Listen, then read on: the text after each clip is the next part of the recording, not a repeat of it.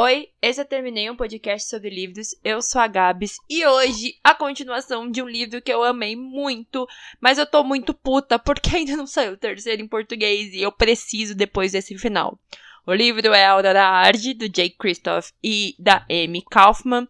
Eu sei, eu sei, muita gente fala mal dessa série por conta de algumas questões, mas posso dizer que esse segundo livro não tem tanto problema assim e tem umas discussões super importantes.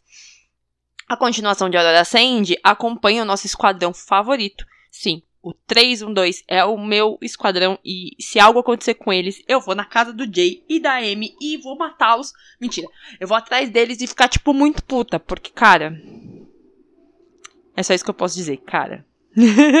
então, assim, acompanha o nosso esquadrão após a descoberta que a Auri é um gatilho e a salvação da galáxia. No final de Hora da Ascend, a gente descobre qual é o vilão principal mesmo, né? E por que, que a Auri sobreviveu até então e por que, que ela tem esses poderes muito doidos. Mas tudo que parece simples não é. Nossos meninos serão perseguidos, se tornarão foragidos, além de encontrarem um novo vilão. Tipo, o livro literalmente começa aonde parou o outro. Eles fugindo, pá, e aí eles viram, tipo, vilões da galáxia, tipo, perseguidos, procurados. E aí dá tudo super errado várias vezes, até que a irmã do Cal aparece. E esse é um BO muito grande. E aí tem uma discussão enorme, e aí você começa a pensar, cara, o que que tá acontecendo? Continua com aqueles capítulos ótimos dos personagens, cada um contando seu ponto de vista. A gente conhece um pouco mais de alguns personagens, da Zila, do Finian, a gente conhece um pouco mais do Cal, a gente sofre um pouquinho sobre a Cat, a gente conhece um pouco mais dos Jones, principalmente o que aconteceu com o pai deles, né, naquela virada.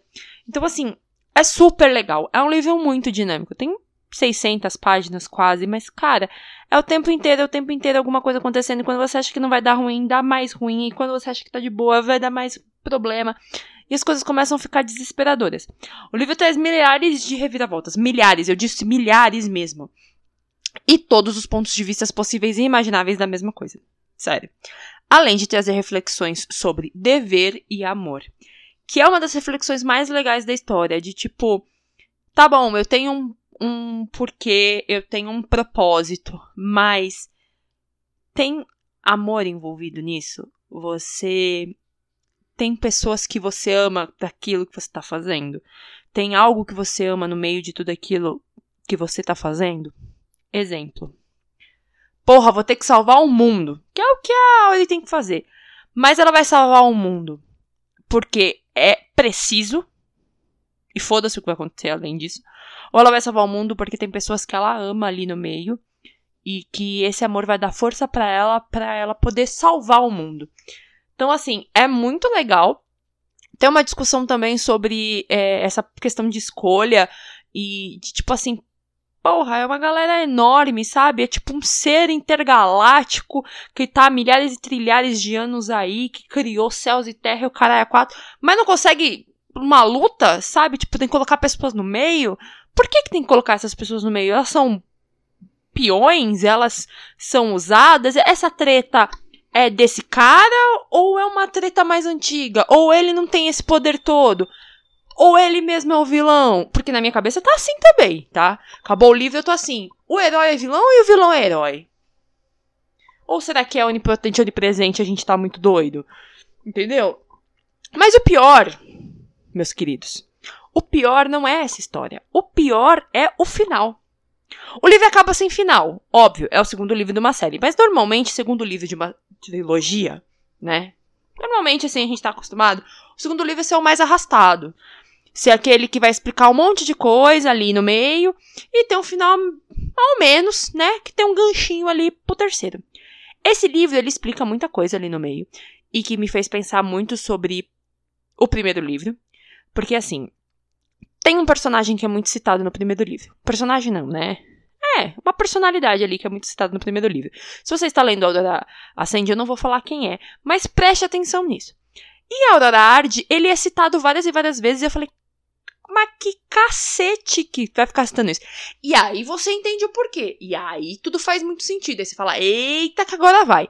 Só que o livro acaba tipo 3, 2, 1 e acaba. literalmente acaba numa contagem regressiva. Isso não é um spoiler. Aí você vai falar, não, Gabs, é um spoiler que você tá me falando que. Tá, gente, mas é uma contagem regressiva pra quê?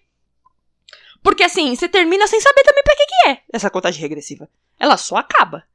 E aí eu fiquei puta, porque o próximo chama Aurora's End. Que não sabemos como vai ficar. Vai ser, sei lá, vai traduzir pra Aurora termina.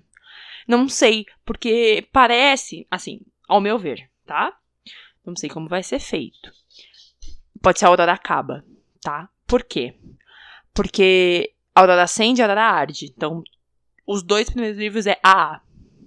E o pessoal ali precisa de uma ajuda psicológica mesmo. Então pode ser a Aurora acaba. E a capa é do Finia. E isso me diz muito também. Por quê? Porque o primeiro livro, a capa é a Aurora.